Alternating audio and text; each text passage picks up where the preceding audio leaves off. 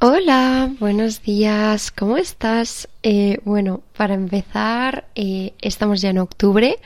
Si septiembre es el año nuevo de, de, de aquí, de, de, nuestro podcast, eh, octubre es el mes de materializar todos los propósitos que hemos estado cultivando, que hemos estado em, planteando, definiendo, sintiendo a lo largo del, mes de septiembre. Entonces, em, me encanta, me encanta octubre, la verdad. Mm, podría decir que es mi mes favorito, eh, aparte de mayo, que bueno, obviamente mayo es eh, un mes también increíble, pero bueno, octubre está en mi top 3 de meses sin ningún tipo de duda.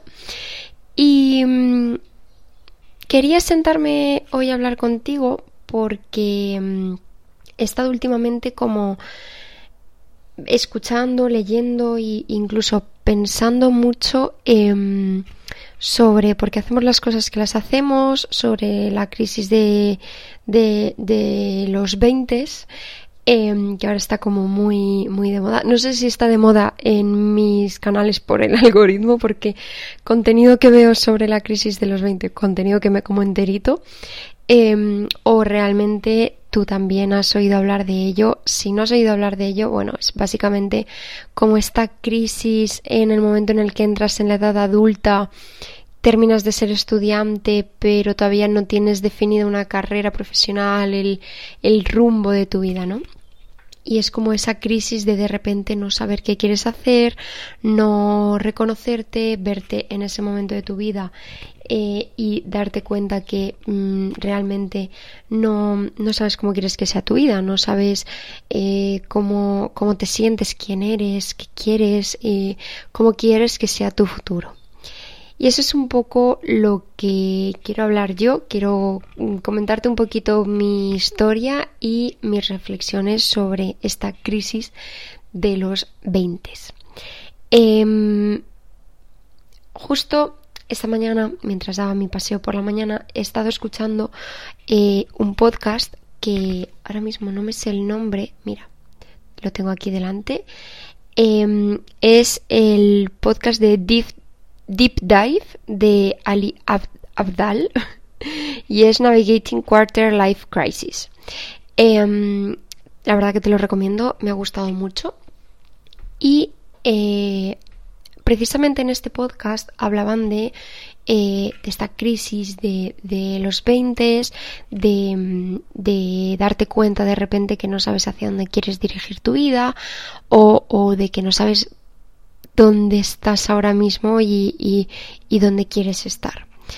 Y han hecho una pregunta que me ha parecido muy interesante y es eh, ¿cómo quieres que sean tus 40 o tus 50? Y aquí quiero darte un minuto para que te visualices en tus 40 y en tus 50 qué haces, cómo es tu día, cómo es tu noche, con quién la pasas, qué actividades haces, cómo te sientes. Vale, y te voy a contar las eh, cómo, yo visualizo a, esa Muli del futuro. Hemos hablado muchas veces de la Muli del pasado, pero hoy quiero hablar de esa Muli del futuro. Yo me imagino eh, viniendo de trabajar en mi estudio, teniendo mi propia empresa, Em, de tener un trabajo muy corporativo pero muy creativo. Y me imagino llegar a casa con mi pareja, preparar una cena rica y mm, tener una cena con amigos. Eh, tres, cuatro parejas, mm, vinito, cena rica y conversaciones eh, interesantes y mm, conversaciones de adultos. La verdad que este es el tipo de cosas que me reafirman que yo por lo menos en el momento de mi vida en el que estoy, yo no quiero ser madre. Hay personas que se visualizan pues llegando a casa y recibiendo que sus hijos le reciban o mm, cenando con su familia o yo me imagino con más entorno adulto, con amistades y con mi pareja. Entonces, pues bueno, esa es una de las cosas que me hace eh, darme cuenta de que mm, mi camino, mi objetivo, mi futuro es eh, que por lo menos en este momento, yo no pretendo ser madre. Yo es algo que digo, pero que con estas cosas en las que te visualizas, como que lo reafirmo, ¿no? Em, luego también, este ejercicio me ha hecho darme cuenta que no te paras a pensar en cuánto facturas, ¿vale? Si yo dentro de mi visualización de ese futuro, en esa cena, con, esa, con ese vino y con amigos, pues me imagino en un piso elegante, en un piso bonito, pero en un piso cálido, en una casa cálida, no, no de estos como fríos ahí de Nueva York, súper blancos y no, yo me imagino en algo como cálido, como...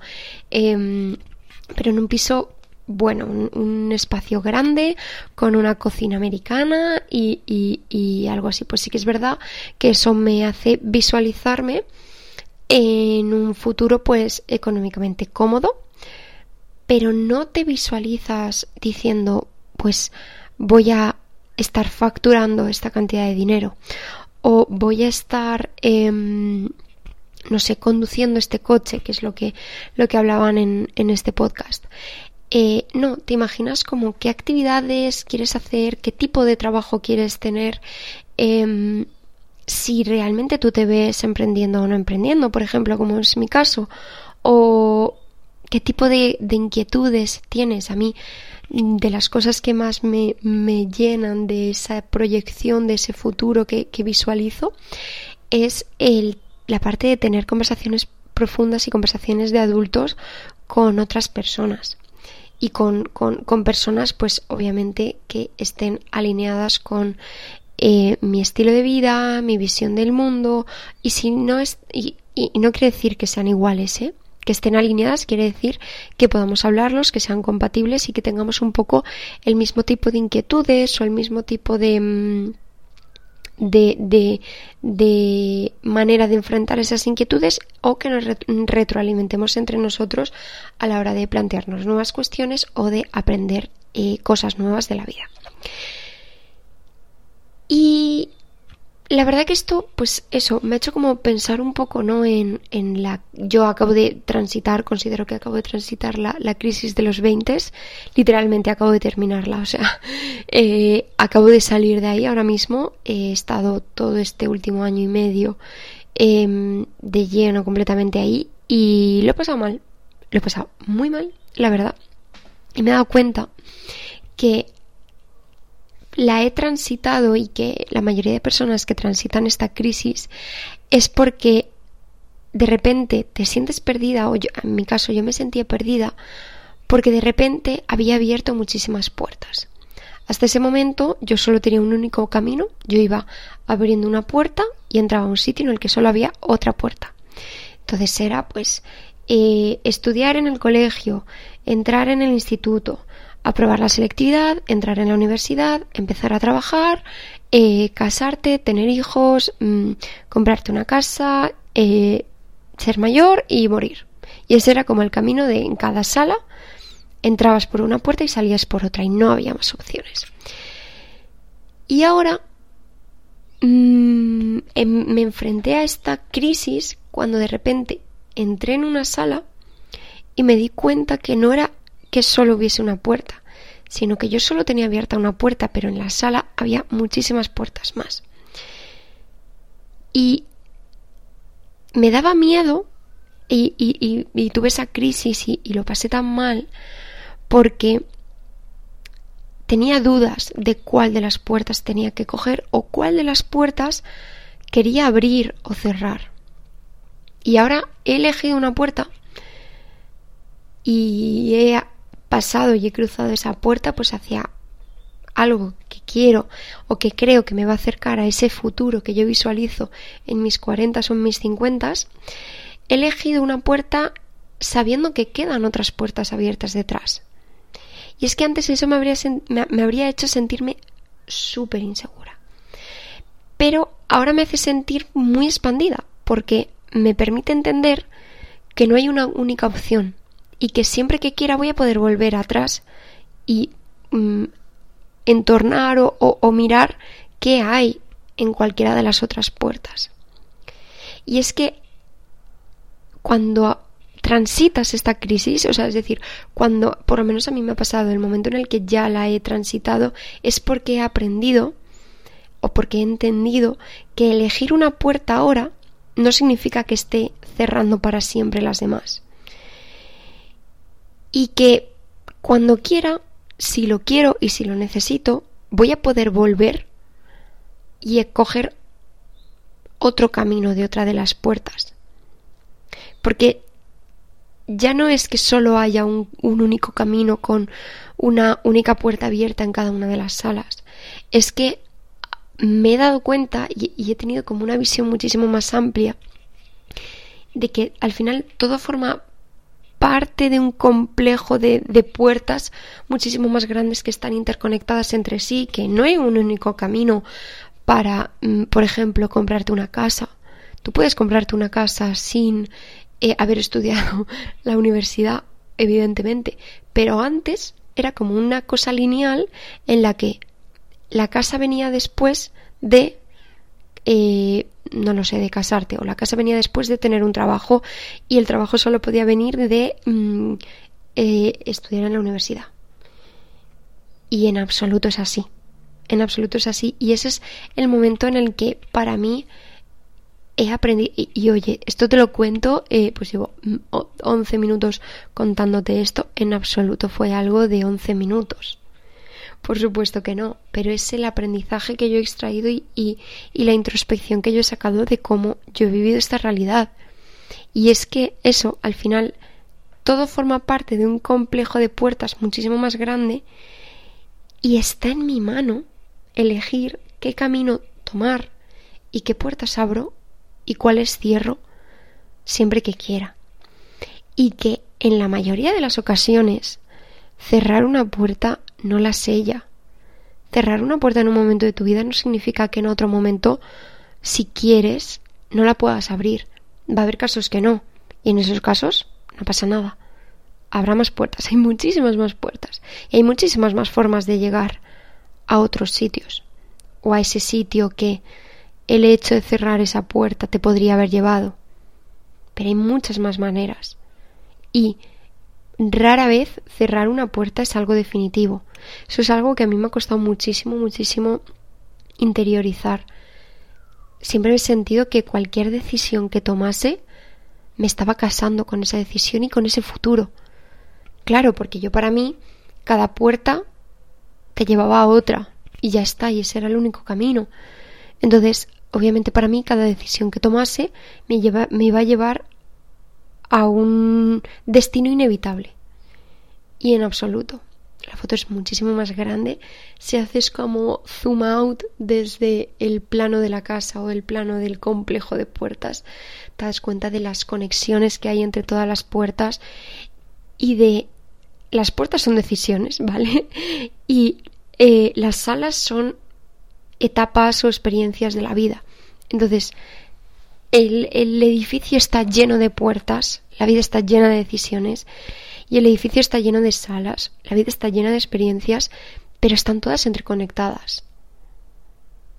Y lo bonito de todo esto es precisamente haber descubierto que, que eso, que, que, que mi camino no es el único camino que puedo tomar o el camino que yo pensaba que tenía que tener o que tenía que mm, coger no es el único que puedo coger. Esto es un poco lo que hablamos, eh, pues no sé si fue en el capítulo de la semana pasada o en el del anterior, pero bueno, es un poco lo que hablamos de cuestionarte la realidad y de permitirte elegir tú cuál quieres que sea tu realidad y elegir tú cómo quieres que sea, mm, dónde defines tú tus límites y cuándo los sobrepasas. Y sentirte perdido o perdida en un momento dado, en el momento de las crisis de los 20 o de la de los 30, la de los 40, la de los 50, me da igual, sentirte perdido, a mí me ha pasado en esta crisis de los 20, ha sido muy duro, ha sido muy duro, pero ha sido muy bonito. Y sobre todo, ha sido necesario.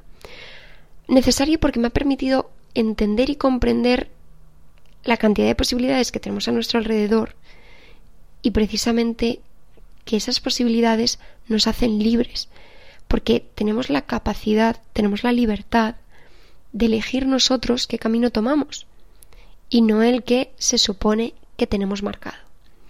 Y esto me lleva a conectarlo con otro vídeo que he visto justo esta mañana. Es que de verdad, yo no sé si mm, el universo me estaba mandando ahora cosas o eh, iba a decir que es casualidad. no existen las casualidades. Eh, pero bueno, últimamente eso, estoy viendo como muchas cosas y teniendo muchos pensamientos en torno al futuro. Y mm, esta mañana he visto un vídeo de un, un, chico que hablaba de eh, los frenos que tenemos pues en estas edades, ¿no? En los 18, 19, 20, 25 años. Em, y hablaba de la regla del 18, 40, 60. Y te la quiero contar porque creo que es una forma súper bonita de cerrar este, este capítulo. Em, cuando tienes 18 años, 20 años, estás todo el rato preocupado por el qué dirán o por el qué pensará la, qué pensará la gente sobre ti. Entonces, hay muchísimas cosas que no te permites hacer por eso, precisamente por el miedo a la opinión externa. Cuando entras en los 40, empiezas a hacer esas cosas porque te da igual lo que digan, te da igual lo que le piense la gente sobre ti. Hacer las cosas que quieres hacer porque así lo sientes porque es algo que te has estado reprimiendo los últimos 40 años de tu vida y te atreves a hacerlo en ese momento porque piensas que ya has perdido bastante tiempo sin hacerlo previamente. Pero es que cuando llegas a los 60 te das cuenta de que realmente nadie estaba pensando en ti y nadie estaba diciendo o nadie está diciendo nada sobre ti. Y ahí es cuando sueltas la carga miras atrás y te da pena todas las cosas que no has hecho por el miedo a lo que pueda decir la gente. Y sueltas la carga y haces esas cosas por ti porque te das cuenta de que al final de tu vida y al final del día estás tú. Y como mucho está la gente de tu entorno. Y aún así, todos estamos más preocupados pensando en qué dirán, o el que pensarán las personas sobre nosotros que el estar pensando o diciendo algo sobre los demás.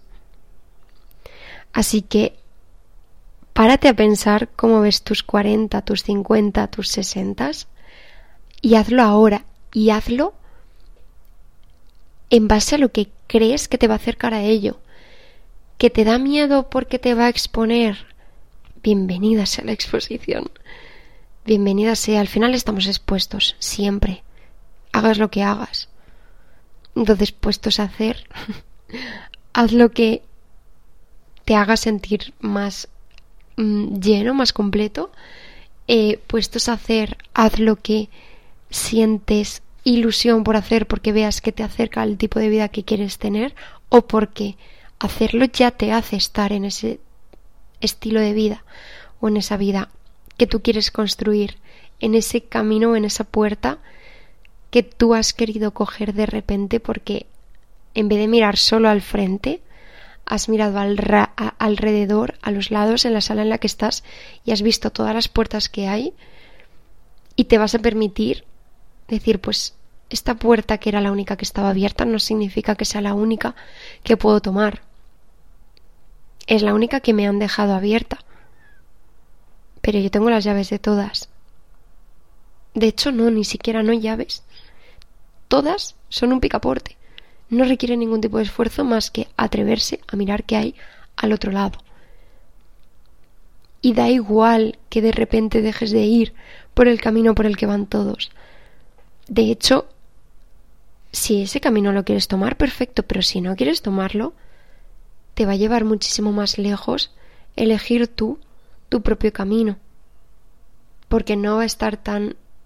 Eh, no sé cómo se dice la palabra en español, tan abarrotado, tan overcrowded el camino alternativo que tú tomes.